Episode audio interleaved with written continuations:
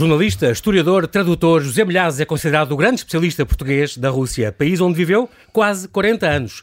Acaba de lançar a mais breve história da Rússia, dos eslavos a Putin.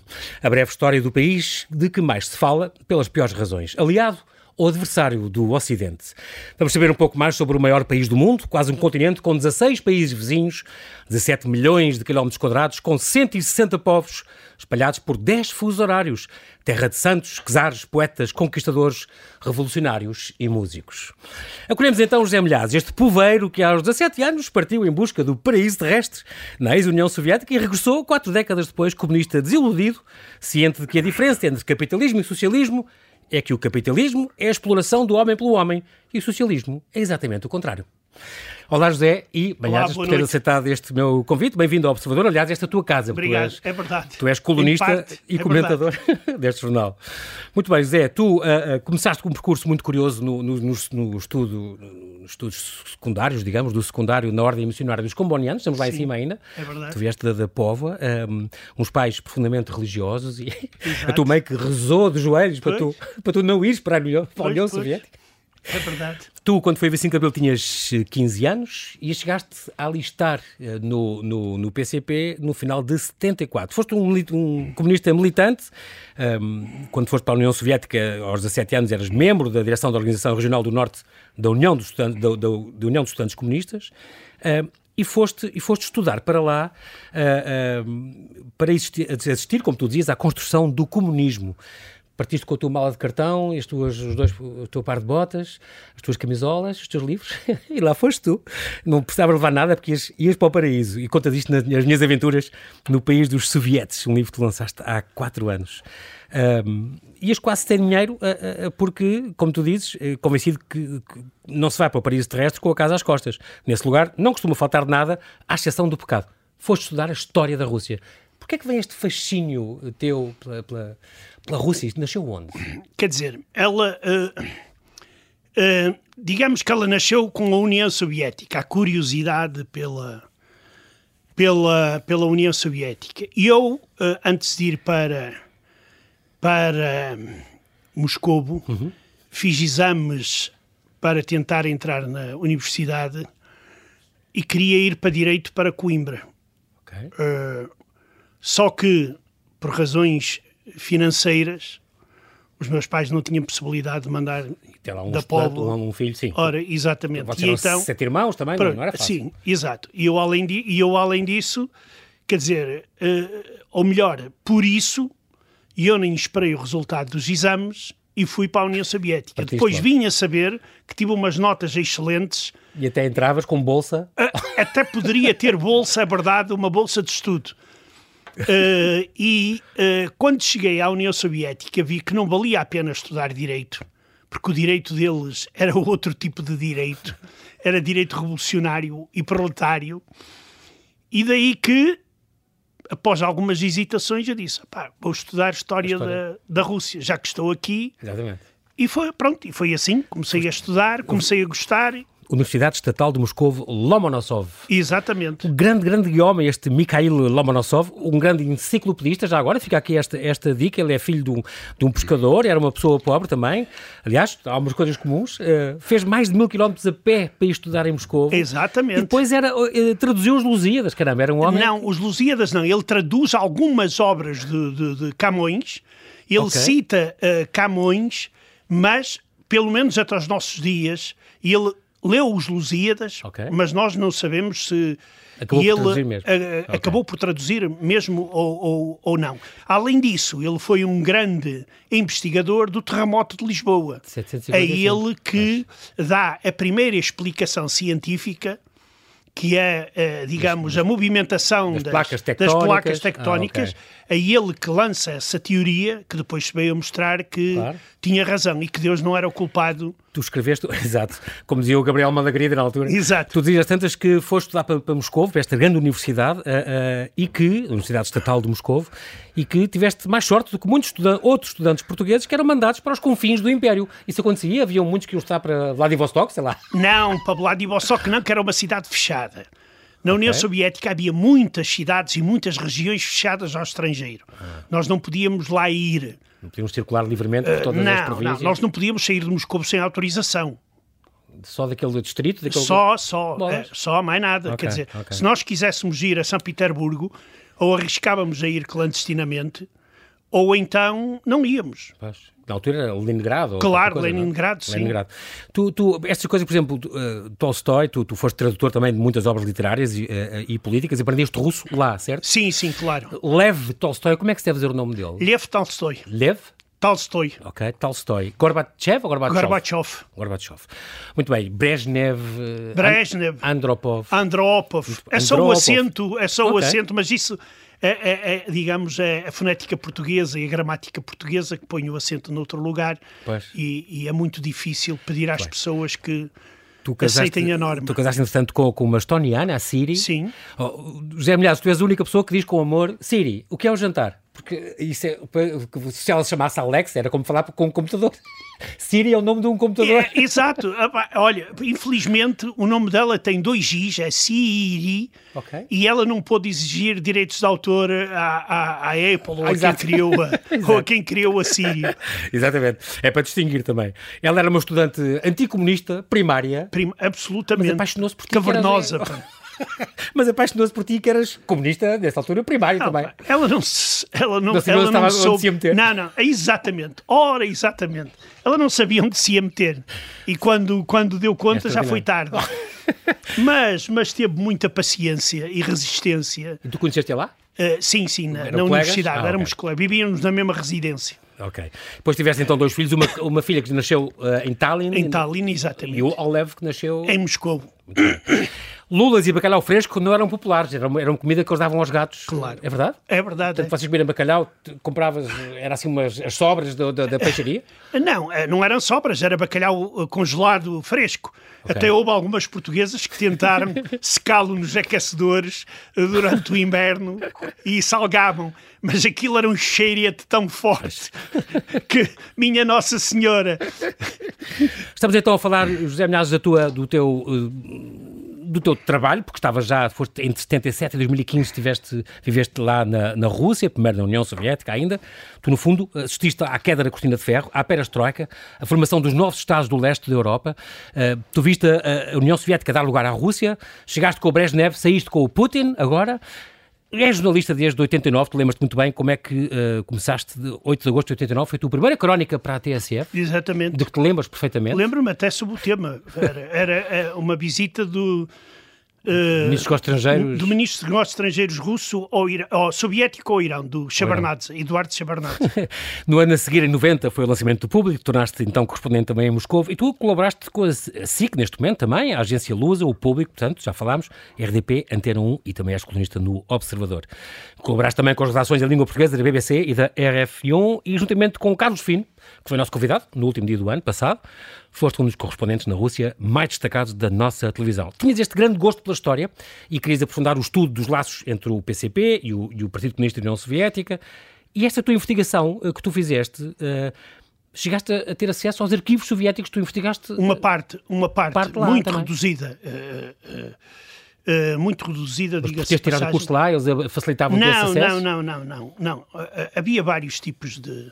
Eu, eu no- nas minhas aventuras relato uma das formas No de, país dos soviéticos, que era ok. uma, uma, uma amiga minha que trazia os, os rolos fotográficos com os documentos, Ah. trazia nas cuecas, cá Isso é- para fora. Isto era espionagem quase. Eh, eh, eh, Na história não há espionagem. A espionagem é, é para hoje, não é o passado. O passado já não é para os espiões. Por isso eu não estava a fazer espionagem, eu estava a fazer história. Exatamente. E então nós foto, fotocopiávamos, não, reproduzíamos o, o filme e ela levava para trás. Ok. Em 91 abandonaste o PCP, um partido que acusas de servilismo total e absoluto em relação à União Soviética. E agora há Putin. E agora há Putin, claro. Claro que é troco de dinheiro, de milhões de dólares. Exatamente. E, e- eu duvido. Uhum. e eu não quero ser má língua, mas as posições do PCP só podem ter uma explicação muito semelhante. Ou eles estão completamente passados. Bem, já estão em partido de carrinha, por isso Portanto, já é- cabem dentro de uma carrinha os deputados dele. Portugal é o único país da Europa que, que ainda tem um partido comunista. É, exato, mas é, isso é um sinal da nossa, da nossa, do nosso atraso, uh, uh, do nosso atraso económico uh, e social. Uhum. Porque num país, digamos, normal, eu estou a chamar país normal, por exemplo, a Espanha ou a, ou a França, eles já não existem. Em sim. Itália também não existem. Ou são coisas residuais? Ou sim, não, sim, são grupinhos. De qualquer modo, não são stalinistas? Ou, ou, não, alguns, é, os gregos são, ah, são stalinistas. O Partido Comunista Grego é, é stalinista. Mas também okay. parece que cabe numa carrinha o número de deputados que tem. Em 2008 fizeste então doutoramento na Faculdade de Letras do Porto e a tese era a influência das ideias liberais espanholas e portuguesas na Rússia. Foste, entretanto, condecorado, primeiro pela Estónia, em 2006, e depois, sete anos depois, cá, comendador da Ordem do Mérito da República Portuguesa. Regressas, como eu disse, em 2015 a Portugal, já estavas desiludido um bocadinho com... Mas sempre um especialista na Rússia. Tu és persona não grata na Rússia, tu podes entrar lá se quisesse agora. Não tinhas visto, de certeza. Uh, quer dizer, eu acho que não. Eu nem tento sequer. Pois, acho que não vale a pena. Não tento, não quero meter. Mas tens saudades do caviar preto? Não, sabe, quando, oh, oh, João, quando a montanha não vai ter com o Maomé, o Maomé vai ter com a montanha, não é? Mas, mas digamos que o preço não permite viagens muito, muito é quase viagem, exatamente. Exato. Entretanto, vários livros que passaram uh, também pela tua pena. Angola, começaste com este, uh, temos aqui um de 2009, por exemplo, Angola, e depois um livro sobre Samora Machel, se foi atentado ou acidente, a saga dos portugueses na Rússia, o fim do Império Soviético. Tiveste um livro curioso que saiu na Aleteia, uh, que escreveste com a tua mulher, Portugal, aqui existe espírito russo, Lisboa, muito curioso, um olhar dos russos sobre Portugal, para, para os turistas russos que vêm cá, uh, uh, e que falaste destes laços que existem entre nós e a Rússia, até a Amália cantar lá no, no Bolshoi ou qualquer coisa, é muito importante. Uh, vários livros sobre o Cunhal, Brezhnev e o 25 de Abril, Álvaro Cunhal no País dos Sovietes, a Madeira, o vinho da Madeira, e depois este fabuloso, o favorito português de Pedro o Grande. Uma história incrível, está traduzido em francês também, é muito curioso. A história deste grumete que chegou a conde, general e chefe das polícias, amigo do, do czar de todas as Rússias, eh, Pedro I, Pedro o Grande. E depois eh, este António Manuel Luís Vieira, eh, um judeu extraordinário, que, que, que fez uma grande campanha, descreveste uma grande vida, que tu documentaste nesta investigação. Ninguém sabe, estes portugueses a Luísa Todi também, alguns que sim, a gente sabe que tiveram lá uma, uma, influência. O Ribeiro Sanches, grande o médico, Ribeiro Sanches, foi sim. médico dos Czares. Sim, mesmo na Rússia o António este Vieira é relativamente todo. mal conhecido. Agora não, agora já tem um, um busto, um busto, ah, okay. sim, em São Petersburgo, porque foi ele o fundador da polícia. Ah, e então a polícia russa, sim, então a polícia russa nos 300 anos da criação da polícia... Uh, uh, prestou-lhe essa homenagem. Sim, prestou-lhe essa homenagem. Tens um livro incrível sobre o Lavrenti Beria, é assim que se chama o nome deste homem? É, o é. carrasco do Stalin. É verdade. Um Era o Himmler, do, o Himmler do Stalin. O Himmler do, do Stalin, impressionante.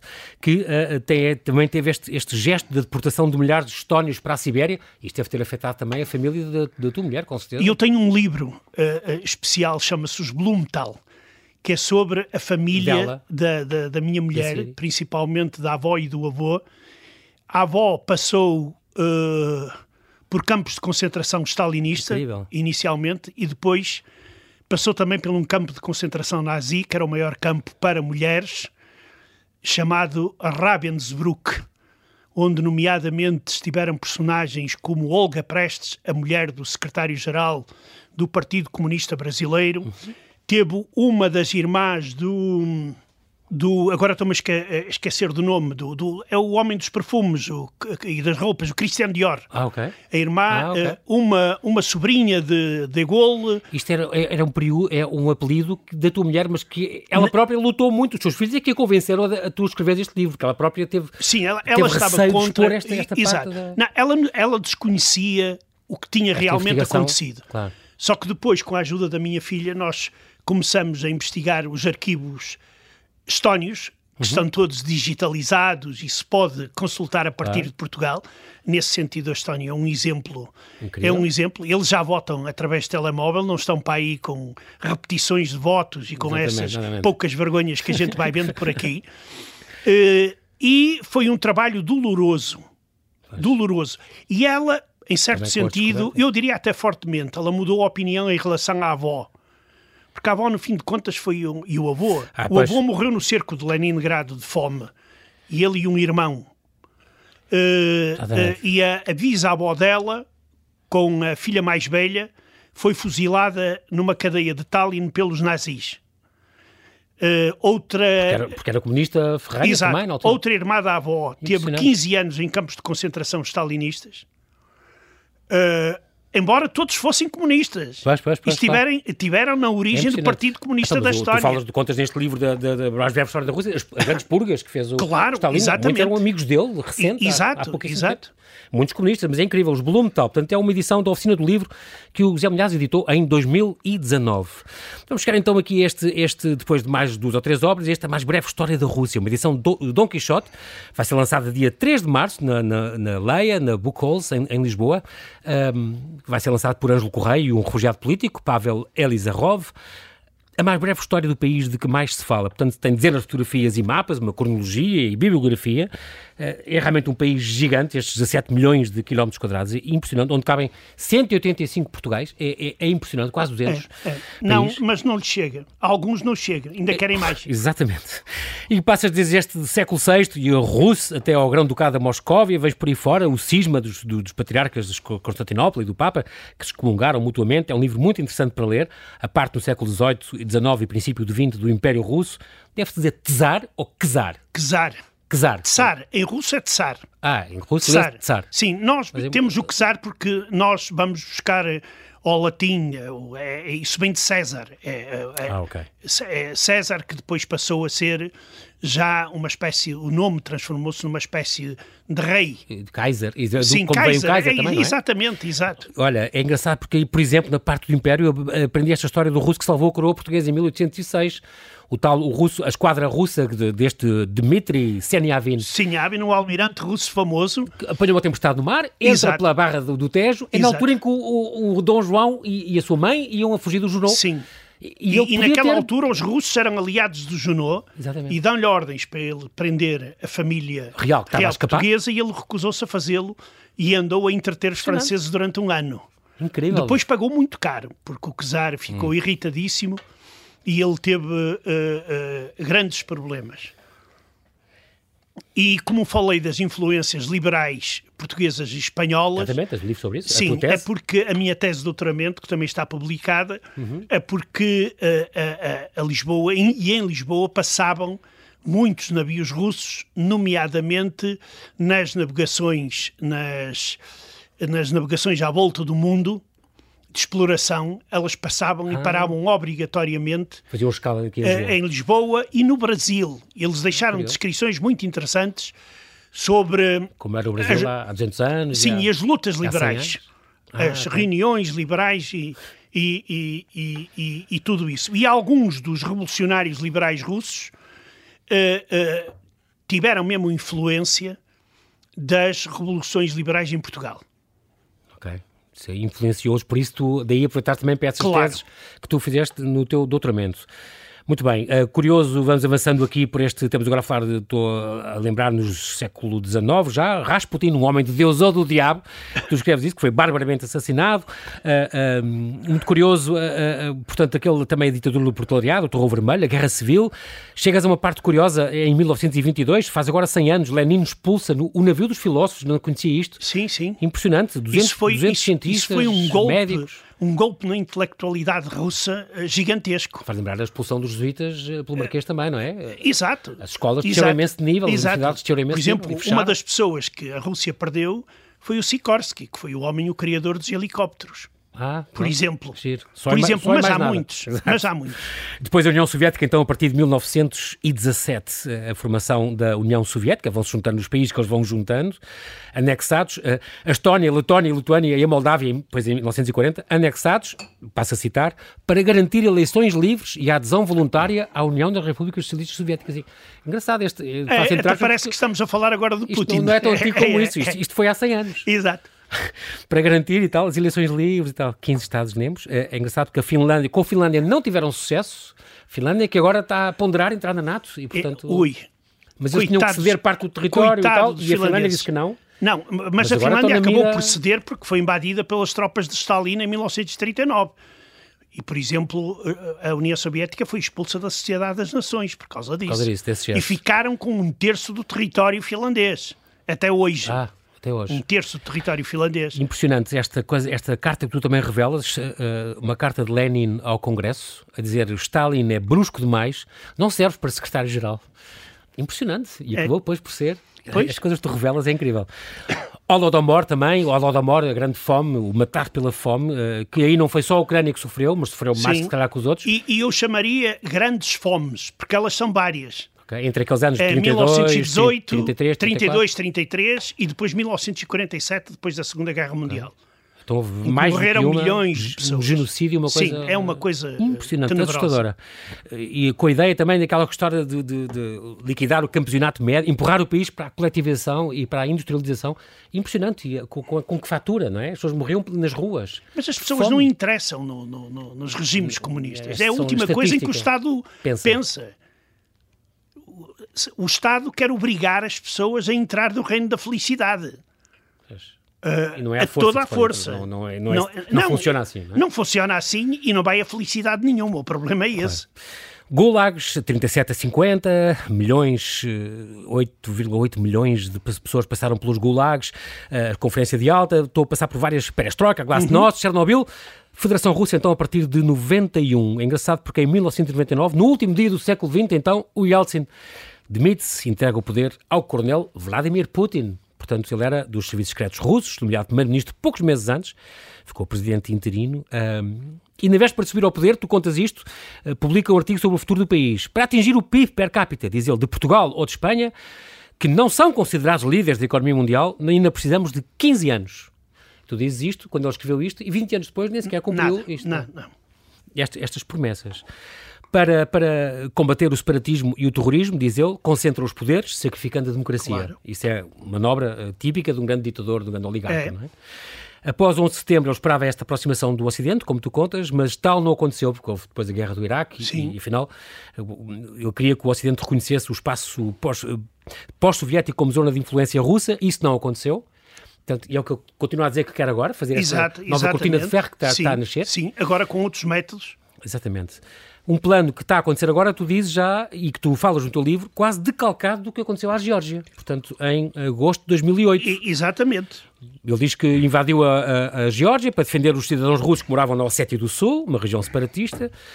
O Ocidente teve aí uns fracos protestos, como tu contas. Exatamente, fracos e maus. Fracos e maus. E o Putin vai então mais longe. Em 2014 anexa a Crimeia. Nós também não nós, Ocidente, também não, não protestou muito, eh, quando reconheceu depois a Ossétia do Sul e a Abcásia. Um, o Durão Barroso não estava para perder tempo com essas coisas. Ucrânia de 2014, faz Ucrânia uh, uma, uma função para atingir pois, mais. Exato. A Ucrânia de 2014, portanto, há oito anos, uh, há aquelas manifestações de protesto e tal. O, o, presidente assina aquilo e depois foge, uh, porque sabia que ia ser linchado a qualquer momento. Isso foi um bom pretexto para a Rússia intervir. Nós estamos a reviver a história, uh, Zé Milhares, neste momento. O que é que vai parar este, este homem? Olha, oh, oh, oh, João, Parece que foi Marx que disse que parece que foi Marx que disse que a história se repete. A primeira de forma séria, a segunda caricatural. Mas parece que desta vez é a primeira séria, a segunda ainda mais séria. E efetivamente o que nós estamos a ver é uma repetição, e não é uma única repetição, são várias repetições, uhum. na, história da, na história da Rússia.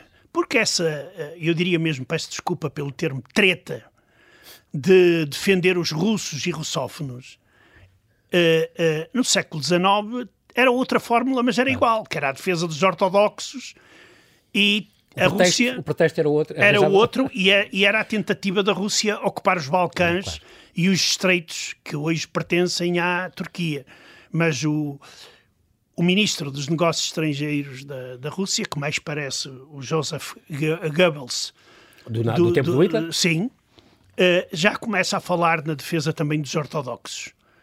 Uh, em, toda, outro, em toda a o parte. mesmo pretexto está a voltar. Exato, exato. No fundo, quem é, quem é este homem? Quem? O Vladimir Putin. Vladimir Putin, quem é? Instalado no poder, ele fez uma lei para se eternizar quase oh. vitaliciamente no poder. Ele, ele acaba o, o, mandato daqui a dois anos, mas ele tem lei para continuar. Uh... Até quando quiser. Até quando quiser. Até que Deus queira, que não é, não é até quando ele quiser. Bem, quem, pós ateus, pós-ateus é quando chegar a hora. Agora, pós-crentes é quando Deus quiser. E é engraçado porque ele dizia, nessa altura, em que estamos a falar da Ucrânia há oito anos, quando ele fez já um gesto de, igual, foi um pretexto para a Rússia intervir houve uma, havia uma campanha russa que uh, ele chamava que era o Estado estava a ser tomado por neonazis e os nazis ucranianos estão a tomar conta. E realmente nenhum dos partidos de extrema-direita tem assento no Parlamento. O presidente foi eleito por uma maioria absoluta e ele é sequer é judeu. Portanto, onde é que estão os neonazis que ele fazem ele continua. maciça? Ele da... hoje disse, hoje mesmo, Putin uhum. disse que a Ucrânia é dirigida pelo um bando de drogados e neonazis.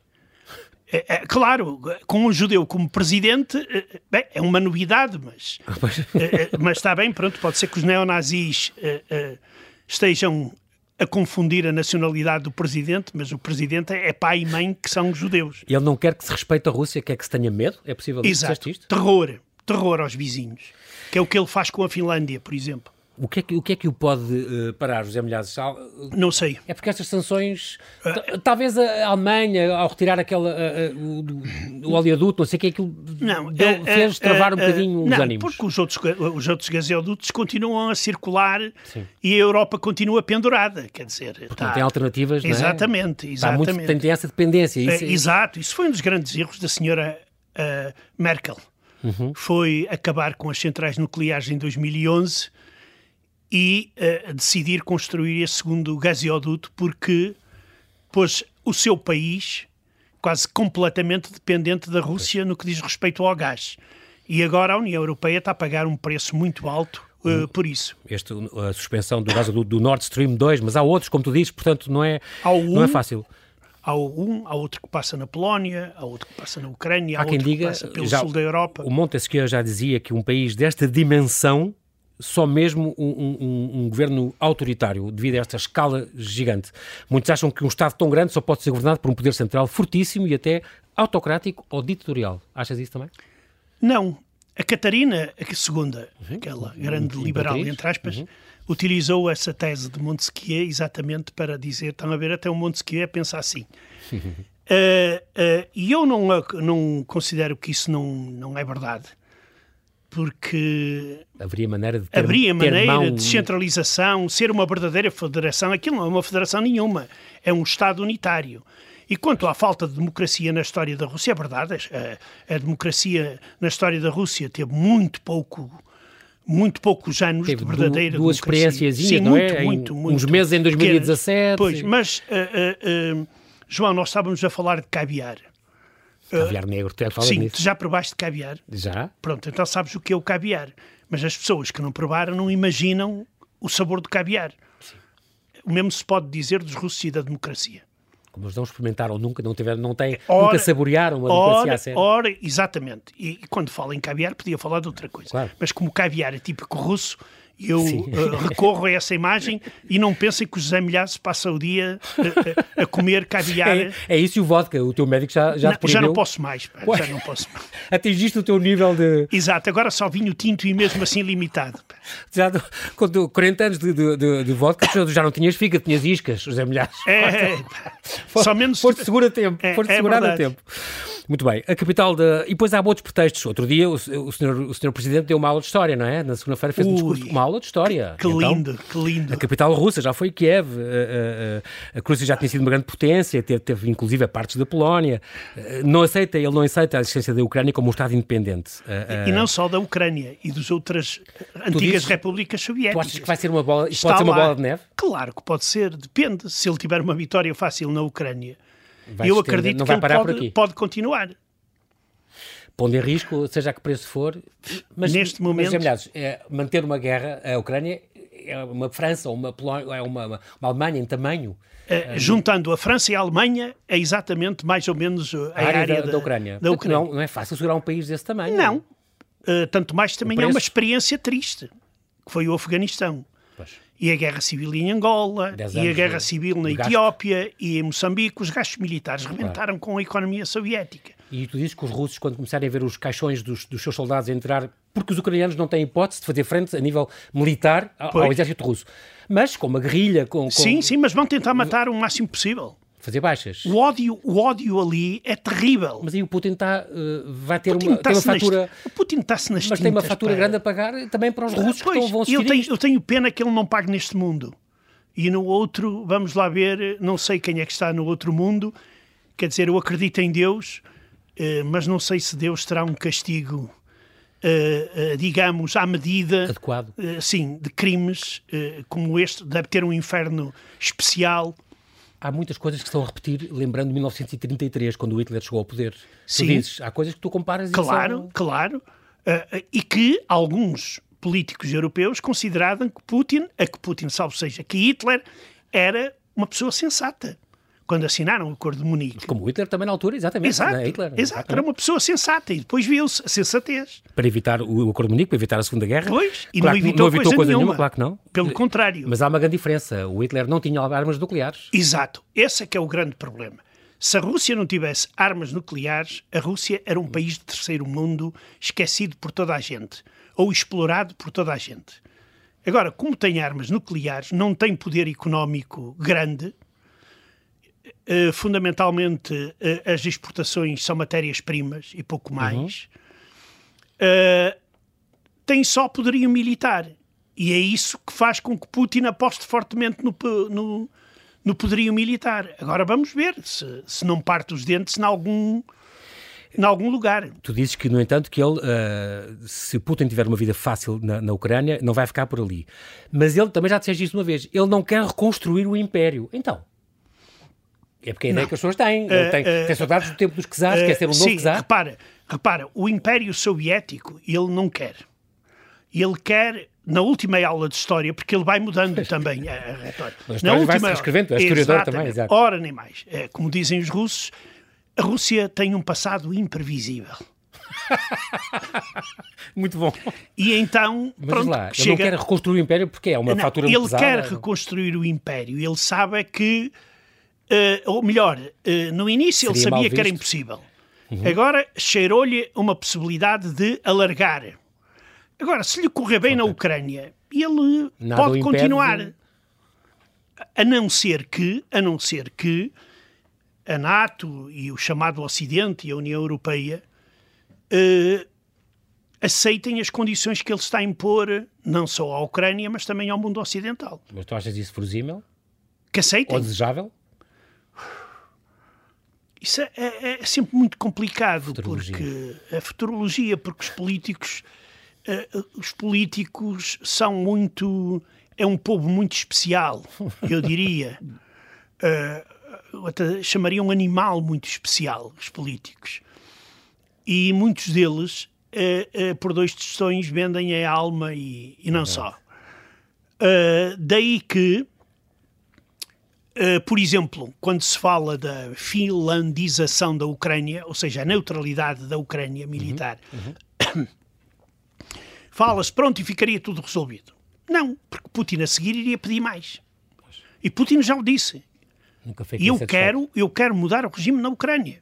Eu quero. eh, ele não quer a Ucrânia independente. Ele quer a Ucrânia de Putin.